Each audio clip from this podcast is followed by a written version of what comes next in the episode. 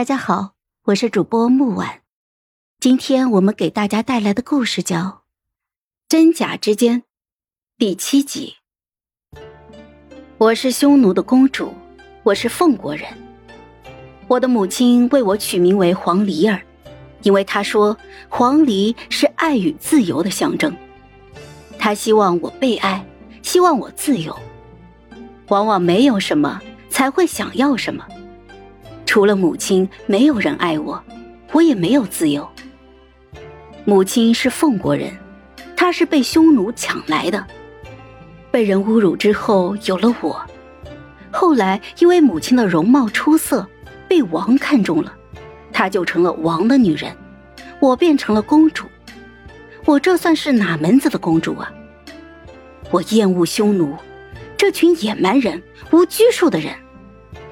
母亲过的是水深火热、狼狈不堪。我知道，我日后也会这样。日子慢慢的过去，我的眉眼越来越像母亲了。王兄们看我的眼神像是看着猎物，我避之不及。我不想过母亲这样的生活，人活一遭就要好好的活。王留我有用。像庇护猫狗一样的庇护我，让我得以喘息过活。母亲死后，我活得愈加的艰辛了。我忍气吞声，等一个能让我永远离开这里的机会。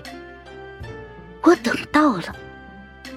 凤国的将军与匈奴敌对多年，到最后变成了盟友，多讽刺啊！权力果真如此动人。叫谁都欲罢不能。我被派遣与将军之子演戏，这是两个人洽谈合约中的一条。将军有了一个锦上添花的助力，匈奴有了一个打入内部的奸细，而我做出了第三个选择。他们双方全是自私自利、不顾百姓死活的阴险人。与他们相比，我还不如信凤国的皇室呢。将军的儿子是个傻的，明明知道是在演戏，却还是以为我爱上了他。我对他说的“凤国长公主也对他至死不渝”的说法嗤之以鼻。他是我见过最有自信的。天空飞过一只母鸟，他都会觉得这只鸟是被他吸引而来的。我按下了不耐烦，与他回了上京。大家都是聪明人，我做好了自己该做的，剩下的就是相信他们。战争胜利了，事实证明我也赌对了。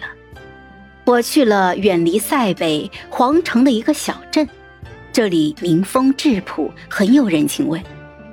我购置了屋田房舍，世事安稳，岁月静好。